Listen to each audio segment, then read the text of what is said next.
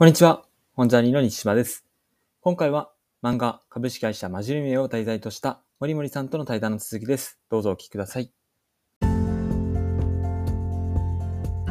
では、ここからですね、まあ、マジルミエ、おそらく、まあ、今、発刊と、まあ、プラス、アンププラスの方で、第1章っていうところが終わっているところまで進んでるんですけど、その中で森森さんが特に印象に残っているところ、まあ、僕もあるので、その後にちょっとこうお話ししていくような形でちょっと展開していこうと思うんですけど、いかがですか？もしかしたら記憶が違ってるところもあるかもしれないんですけれど、すごく、なんて言ったらいいんでしょう、その、まあ、一番最初のシーンからすごく好きではあって、なんか、うん一番最初のシーンにしようかな。一番最初のシーンがすごくなんか全部に通じているというか、うん。すべての話に通じている、その、なんて言うんでしょう、この作品が大事にしたいことだったりとか、あのこの作品が、えー取りこぼしたくないところだったりとかっていう、すごく詰まってるなと思っていて、それが多分後々にも響いてるなと思ってはいるんですけど、主人公のえーかなち、あのえーさえーちょっとね、フルネーム覚えられないですね。桜木かな。かなちゃん。はい。桜木かなさんですよね。うんが、まあ、最初ちょっと先ほども話しましたけど、すごく、なんていうんでしょう、就職活動がうまくいかなくてうまくいかなくてっていうところで、で、まあ、あのまあ、なんでうまくいかないかって言ったら、えーっと、まあ、いろんなことめちゃくちゃ調べるんだけど、うんなんか自分の言葉で表現できないみたいな。そういうことがまあ欠点で、でそれによって会社の人が、いやいやあの、情報をたくさん集めてくる人なんていらないんだよみたいな。であの自分のことで喋ってくる意思がないとさ、みたいなこと言うんですけど、まあ僕ね、まあ、何回も読んだら普通に優秀な子なんですけどね、うん。それを見抜けない企業バカだろうって思ったりはするんですけど、だまあ、ただ表現としては、そこが、えっと、ちゃん。と自分の意思が持て持つ人がこそがあのやっぱり優秀な学生だって、それこそあの、えっと、なん。だっけ、学学知化か、学生時代力を入れたことが、すごく明確に社会に向いていたりとか、そういう人じゃないといい企業に就職できないっていうのに対して、多分作者の方も思うところがあったんだろうなっていうところがあって、あの調べるのが好きとか、でそのそういうことが目を向けられてないんじゃないかって、おそらく思われたのかなと、ちょっと今、見返すと思うんですけど、だからすごく企業に認められない。でだけど、そこで、ええっと越谷さん、まあ、そのマジルミエの人とはい。遭遇して、その、えっと何かを理解理解することに長けているとか、記憶力に長けているとか、うん。何かを整理することに長けているとか、そこそこが、これまでは、えー読むことしかできない、知ることしかできない、覚えることしかできない、えー整理することしかできないっていうふうに貼られていたのを、それがとてもいいことだっていうふうに置き換えて、置き換えそのマジレミの人たちが置き換えて、だからあなたは価値がある人だと思うから手伝ってくれ。うん。っていうところが1話なんですね。うん。それがあのすごく素敵だなというとこ思うのが、あのなんでしょう、マジレミ先ほどありましたけど、あの魔法使いがエンジニア人とプレイヤー人に分かれてるんですけど、うん。だからそれぞれがそれぞれのいいところがあって、で悪いって見えるところでも、それって社会的に悪いって思われるかもしれないけど、めちゃくちゃいいことだよっていうことをずっと言い続ける漫画だなと。うん。ででさらにプレイヤーはプレイヤーの中でも、それぞれ同じプレイヤーって仕事をしているんだけれども、それぞれのいいところがあって、それぞれのプレイヤーをやっている。だから、私たちは一緒に働く必要がある。っていうところの表現をとても丁寧にする漫画だなと思うん。って、そこが一番最初のところで、いや、欠点に見えてるところとか、うん。世の中でいいって思われないことって、実はとても素晴らしいことなんだよっていうのを1話の中にぎゅっと詰め込んでるなっていうところが、すごく1話の中であって、うん。まあ、それが、あの、うん、すごく、ちょっと話しちゃかっちゃいましたけど、なんかとても、いや1話の中でそのうん。伝えたいモットーというか、うん。あのマニフェマニフェストというか、うん。なんかその辺がすごく凝縮された1話ですごく印象的だなって思ってます。はい、ありがとうございます。いや本当これは、なんかこの一章を通じてずっとなんか応援し続けたいと思えるところのこうポイントっていうか、うん、僕もなんか紹介していきたいポイントは、なんかそういうところだったかもしれないですね。はい。うん、割と本当その、かなちうん、はの周りの人たちで天才肌の人が多く、そうですね。まあ、それこそ越谷さんっていうその先輩も感覚でこう何でもセンスでややれちゃったりとか、あと大企業でこう勤める人とかも優秀で、そんな人たちが持っているものに対して憧れたりとか、自分自身がそこで何もないっていうふうに思っちゃうんですけど、でも、さっき言ってた覚える力とか、あと現場をこう適切に判断する力とか、ま、そういったものが実はあったってことにこう気が気づき始めたっていうか、周りもそこに対してきちんと伝えていくようなこう関わり方をしていたりとかしていて、なんかそこからどんどんどんどんそのカナチの活躍の場が増えていくっていうのはやっぱり嬉しいものでしたね。うん、そうですね。なんかすごくそこの中では見つけてくれる人っていう存在ってとても大事なんだなっていうのもすごく思いましたね。うん、いや本当そのある社会的にこう言われている優秀な人ではなく本当になんか自分自身がどう感じるかみたいなことを考える人たちが周りにいたからこそなんかすごく伸び伸びと成長するような機会になったのかなって思いますね。あとは、うん、昨日もちょっと森森さんと話したんですけど、そのほうき、まあ大体こういう魔法系のその漫画だと、ほうきってもうなんかそのプレイヤーである魔法魔法使いが自分自身のこの魔力みたいなものでこう空を飛んだりとかするんですけど、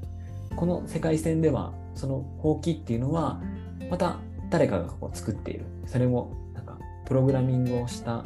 形でこう機能するみたいなものに設定されてるんですけど、まあ、そこでこのカナチはそのほうきのこう機能を誰よりもマニュアルをしっかりこう読み込んでいくがゆえに使いこなすみたいな能力もあって、これがまたやっぱり作り手にとっては嬉しいっていうところのの表現につながっていくんですけど、まあ、確かにこう iPhone にしてもいろんなその機材って多分僕たちがあの利用しているのって30%もないぐらいの感じだと思うんですけどそれをしっかり読み込んでなんかそれを適切な場面で使えるっていうのはやっぱりなんかすごいことだなって改めて思いました。うん、そうですね。本当になんかなんて言うんでしょう。すごく多分登場人物みんながいろんなことに気づける登場人物が多いなっていうところは、うん、そこの今のそのね説明書をすごくしっかり読んで使うっていうのに関しても別に本人は説明書ちゃんと読んで使っているんですって別にエンジニアの方々に伝えてはないんですけど、うん、そうですね、うん、扱い方を見ると使ってくれてるってエンジニアが理解できるっていうところってすごくなんでしょう、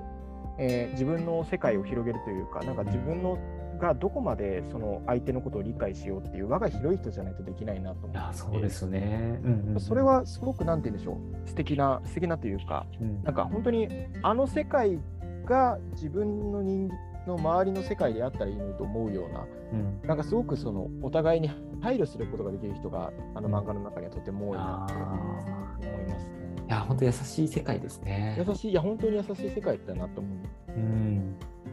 あとまあ本当にキャラクターが一人一人こう濃いわけなんですけど社長はそれこそあの重本さんっていうんですけど、まあ、格好が魔法少女の格好をしてるんですね男性でもありながら。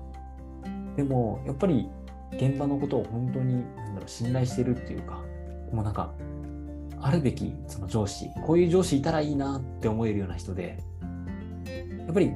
物事を変えていくのは現場だっていうことをこう言い切っているところも僕はすごく印象的だったんですけど本当に理想をこう持って諦めない姿勢であったりとか、うん、あとなんか僕はこの社長の中で好きななんか場面があるんですけどこれは本当何ともない場面なんですけどカラオケカラオケに行くわけなんですよね。はいはい、営業チームとあとエンジニアチームとあと魔法少女のその女の子たちと。で思いっきりそのカラオケを楽しんだというセリフの中であの営業の方が、社長こういう時間好きですよねって言うと、社長が世界中のこういう瞬間を守りたいと思っているっていうわけなんですね。あいいですね。そんな決まったんだ、うん、はい。だからこそなんかこういろんなことに対してすごいなんだろう自分たちのあの根幹となるような技術をスキルをこう提供したりとかもういろんなことをこう本当になんかやっていくわけなんですけどなんかそういう一瞬一瞬をなんか作り出すために今働いているみたいなこととかをこう言い切れる人ってやっぱりかっこいいなっていうふうに思うし、なんだろう、他のその大企業の、まあちょっと対対立関係にある古賀社長っていう方がいらっしゃるんですけど、あの、マジルミエのことをこう批判的な感じで言うシーンもあって、なんか1000人中990人が同じ対峙の結論であれば、わざわざ考えなければいいの、考えなくていいのに、最後の一人は理想主義で非効率なバカっていう話をするんですけど、いや、なんかそれを本当突き通すのがマジルミアのこう姿勢っていうか、うん、現場に行って本当に大切なことを見極めてでそこできちんと判断をしていく。なんかここを美学として挙げられてたのがなんか僕はすごくなんかそうありたいなってまあなんか難しいこともたくさんあると思うんですけどやっぱりなんか忘れちゃいけないところをなんか思い返させてくくれるような作品だなと思いますね。中でも小川社長もねそのやっぱりすごく、えー、それ結構まあ冷徹で、うんまあ、使えないやつはいらないとかって言って、あの切り捨てたり、使えないやつというか、あの怪我してないからクビだよってやったりするんですけど、うん、でも、あのー、結構、ね、あのー、本当に、ここは社長も含めて、まあ、魔法界という、魔法界という言い方ですけど、魔法の会社が戦ってもなかなか太刀打ちできない、まあ、敵が出てくるシーンがある中で、うん、これ、小川社長が、いや、一番大事なのは人命だっていうことを言ったりだとか、うんねはい、あとそれも本当に人命を守るためには、えーと、効率を重視して捨てるべきところは捨てるっていう判断をするから、うん、今の会社運営の仕方生き方になっているっていうバックグラウンドがあるっていうのは、その一言二言で分かって、うん、なんかそこがもうすごくなんでしょうその、うん、会以外に敵を作らないというか、うん、会に関連して悪いことをしようとしているっていう明確な悪い意思を持って悪いことをしている人じゃない限りは、すごく嫌なやつなんだって見せないようなすごく作りになってたと思っていて、いや本当すごく、ね、うん、うん、なんかある一面だけじゃないというか、うん、だもう感じられるし、大企業にいるって、もうどうしても効率重視にならざるを得ないところもある中で、それってやっぱり社会に価値を与えてんだよっていうところも、うん、すごくちゃんと描かれてるなっていうのも感じますね。いやそうですね。なんかそれまでは、本当冷冷徹っていうなんかイメージを持ってたんですけど、なんかその人命を大切にするっていうところはもう本当最優先であるっていうのは、まあ、きっとなんか過去のエピソードこれから出て,、出てくる可能性はあると思うんですけど、まあ、でもそれでもその大企業のなんか経営者っていうのはなんか割となんかいろんなものを本当にこう見た上で最終的にそういう判断をしているかもしれないみたいなことをすごくなんかリアルな部分ともこうすごく関連付けそうだなって思いながら読める作品でもありますよね。そうですね。なんか他のなんかシーンとかもなんかすごくなんかいろいろ好きなところがあったんですけどでもちょこちょこあのあれ、うん、ま、単行本になるとその、うん、バックグラウンドのなんかねあのエピソードとか追加されてたりとかちょっとおまけページが追加されて、うん、さっきの社長のカラオケも、カラオケめちゃくちゃうまいんですけど、そのその会社でカラオケに行くためために5日間で合計10時間歌って喉を完璧に仕上げてから来るっていう、なんかバックエピソードもあったりして、はい、なんかすごく多分彼も彼もとても人間っていうものが好き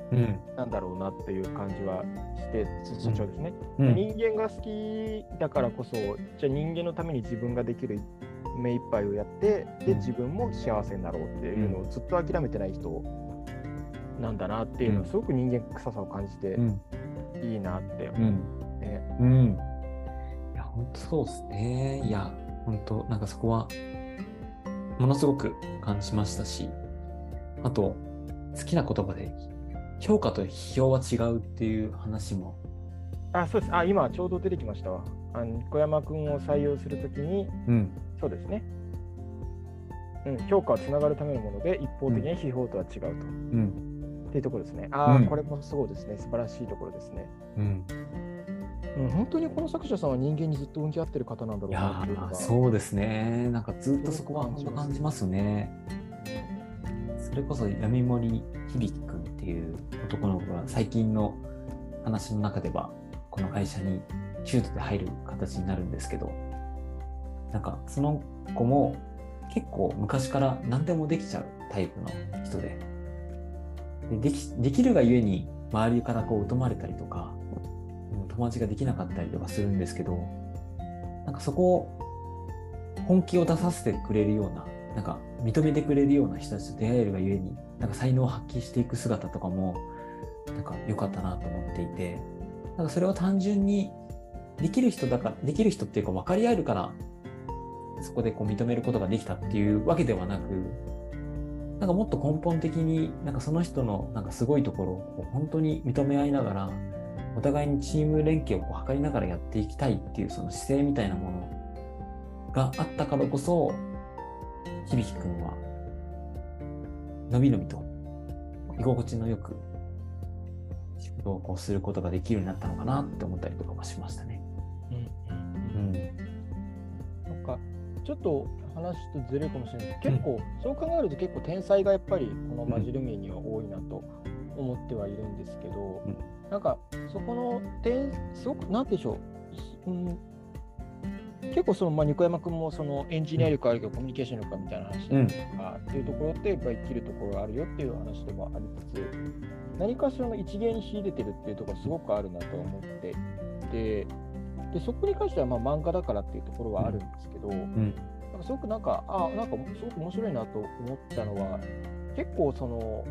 なんでしょう漫画で描きがえよく描かれていると僕感じているのは、うんこの漫画以外ですけど一部の天才がいると。うんで落ちこぼれが努力でた、ね、そこでん駆け上がるんだみたいな。っていうの、まあね、ナルトとかそうですけど、うんうんよくあるなと思ってはいるんですけど、途中であのマジルミエに参戦してくる2人のメンバー、うんあの外部のはい。してくれるメンバーの人たちまさかさんと牧野さんですね。ですね。はい、うんその2人のメンバーを見とか、あと、えっと、化粧品の会社にいる魔法少女の方もはいそうなんですけど、すごくなんて言うんでしょう。結構ある程度何でもできる人うんっていう人たちだなと思っていて、うん。でただ彼女たちは、えっと爆裂にこれができるっていうのを持ってない人たちなんだなと思ってはいるんですよね。うん。でいろんな僕はいろいろ漫画読むんでいく中ですごく思うのが思っていたのがその落ちこぼれが勝ち抜く話とうん。天才が最強の話はあるんですけど、そこそこのそこのことがある程度できる人がそこから自分っていうものってどうし見つけていけばいいんだろうってうん。いうのってすごくないなと思っていて。確かに。うん。そこが結構僕もまあ自分で言うのはあれですけどそこそこいろいろできるできるというか仕事はできるけどそれってねあの周りからは多少できるかもしれないけどじゃあ自分ってなんだっていうのをすごく迷うところもうん。ある中で、それがあのすごくなんでしょう。もやっとするというか、っていう時になんかこの彼女たちは自分たちの仕事も結構そこできるんだけどでもこのカナチだったりマジルミに触れることであ私ってこういうふうにかわもっと変われるかもとか、うん。こういうふうに考え方を変えると私ってすごく素敵なのかもしれない。って気づくきっかけがあって、そこからマジルミに合流していくみたいな。うん話があって、そこはすごくなんて言うんでしょう。えっ、とある程度できるからこその葛藤みたいなところ。とか、ある程度できるからこその前への進み方みたいなのを書いてもすごくなんか嬉しいなというか、うん。っていうところは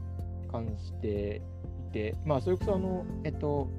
ね、えっと、ヒロアカの八百万ず、八百万ちゃんとかも、そうはい。できるからこそ活動するみたいなところもあって、うんなんかそこってなかなか漫画で置いてきぼりにされてるところなんじゃないかなってうん。思って、で、それはすごくちゃんと、なんか、まあ逆にその落ちこぼれっていうのも、いや、見方変えればさっていう描き方なんで、マジルミは、うん。ガチ落ちこぼれはいないんですけど、うんうん。でも、それはいないけど、そ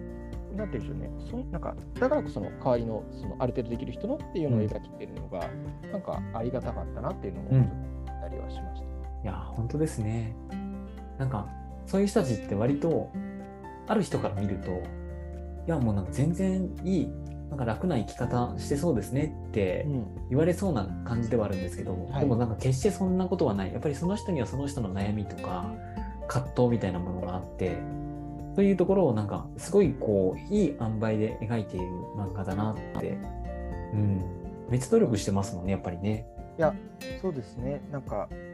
うん、それも維持するためにも大変だし、で、その途中で、じゃあ自分がどう努力していいかわからないみたいな瞬間もあるし、うん。なんかそこが、なんか、うん、すごく通じて、誰かと出会うことで人って変わるんだっていうところもやっぱり描いてる気がするかなと思ってるので、うん。なんかすごく希望が持てるなって思ってはいやましたそうですね。ね。